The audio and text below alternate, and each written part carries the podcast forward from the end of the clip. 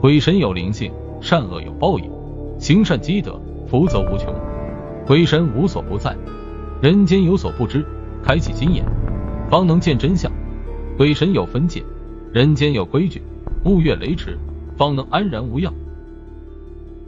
中国悬疑故事。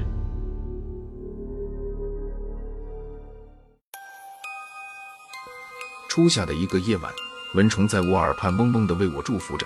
我安静的坐在自己睡了十八年的坑头上。今天我出嫁了，但是家里没有半分喜悦气氛。我娘虽然是开心的，但却不是真正的开心。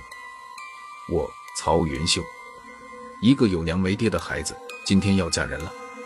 别人经常说我是我娘跟别人偷情生的私生女，我娘为了我遭受了村里不少人的冷眼相待。还有牛二哥，我被别人欺负，他总是挡在我前面，我们就像血缘兄妹一样亲。可是今天你的小秀就要嫁人了，对于成家，我一脸朦胧。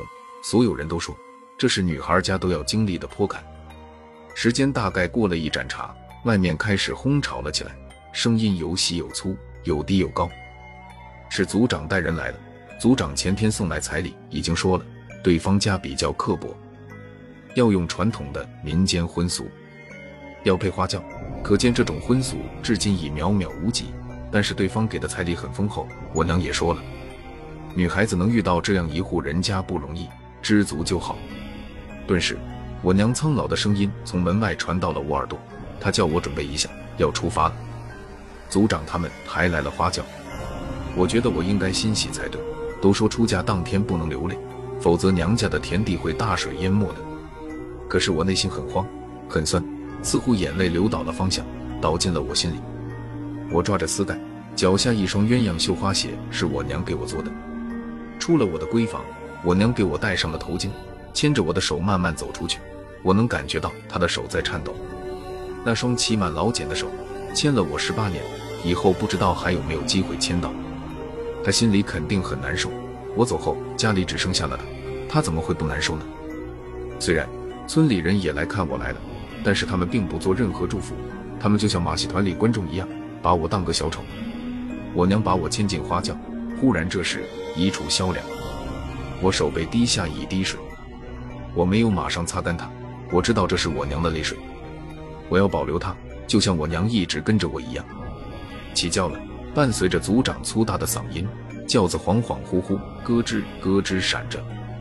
前面大概有几个吹锣打鼓的，后面跟了族长和四公。轿子一路踉踉跄跄，一曲《百鸟朝凤》在夜间萧然响起。我也不知道男方家住哪儿，但是我娘说族长办事他放心。再怎么着，我们家族是有规矩的。我在轿子里各种幻想对方到底是一个什么样的人。可一阵寂静消停了我的念头，外面的鼓声不响了，花轿也不动了。我以为到了。我偷偷掀开遮帘，可是眼前却是一坡荒凉，还没有到。只见一个老乞丐一边一歪走向我们，前面吹锣打鼓的叔叔们不作声，凝望着那个乞丐。有火的没？第一个拿着钵的大叔摇摇头。有火的没？拿着叉的大叔也摇摇头。族长见此，上前了几步，然后丢给他一封火柴。随后又从口袋里拿出一张绿油油的五十块钱给乞丐，可是乞丐只要火不要钱。他说：“这钱那里是人花的有，我老儿还不想死。”说完，老乞丐越过了我们，继续走向夜幕中。老乞丐走后，百鸟朝凤又破然响起，轿子继续晃，颠着颠着，把我颠累了。我靠着框架睡了过去，而不知过了多久，我周围安静了，安静的连细腻的风声我都能听见。锣鼓钹镲声没有了，也再没听见族长的粗大嗓门。在轿子里，我腿都麻了，硬生生的木板咯噔着我。为了不坏规矩，我没敢动，而是一直静静的等候红娘过来接我。可是左等右等，仍是听不见人活动的声轨。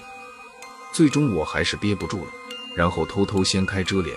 可是眼前一幕，周围一个人都没有，就连喜庆的环境也没有。中间的石台上点着三根大红蜡烛，幽暗的火苗照着周围。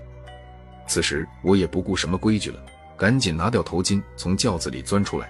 出来后，眼前一幕彻底展现在我眼前。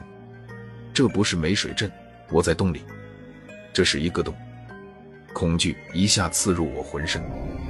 抬脚，我准备跑出去，可是三副棺材挡在我面前。看见棺材，我更害怕了，眼泪浑然不觉地落了下来。族长他们是不是走错了，或者还没有到梅水镇？为什么把我抬到这里？我赶紧跑回轿子，动也不敢动。此时的我像是一只受伤的小绵羊，而我身后正杵着雄狮，时刻准备扑向我。眼下我彻底明白了，族长是要我嫁给灵哥，灵哥是我们这里一种邪灵，供奉他，他保你风调雨顺；反之，他会弄得你鸡犬不宁，家破人亡。小时候我经常听我娘说，不要去山上，要不然会被灵哥抓去当媳妇的。我以为我娘只是吓唬我，这里还真的有灵哥。突然这时。吱呀一声，消停了我所有自救的希望。我蹲着花轿的角落里，像只小老鼠，瑟瑟发抖着。紧接着，一阵冷风吹开了遮帘，吹在了我身上，我浑身麻木的动弹不得。我想喊，可是这里没有一个生人。我现在满脑子都是牛二哥，以前有人欺负我，他总是帮衬着我。冷风又吹过一阵，挥过我脸颊，我眼泪哗哗淌个不停。我祈求那东西别靠近我。别伤害我，但是我错了。隐隐约约中，我眼瞳里闪现出一个若隐若现的新郎，一身浅黑色旗袍，胸膛上挂着一朵大红花，但是我看不见他的脸。他就站在轿子跟前，直立地对视着我。我甚至看都不敢随便看了，索性紧闭上双眼，最后一滴泪生怕掉不下去。趁眼目闭上之际，他迅速挤落下来。忽然。我感觉我的身子在动，我就像漂移一样自己动了起来。等我一睁眼，眼前一片漆黑，微弱的红烛火苗也不见了。我四壁空涂着，像是一个盒子。我该不会在棺材里吧？想到这里，我使劲蹭，可是任凭我怎么反抗，就是推不开挡住我的东西。随即，我不敢动了，也不知道从哪儿多出一只手，从我腹部慢慢摸了上来。随后，我便失去知觉。等我再次苏醒，我旁边却躺着跟我一模一样的女子。我死了。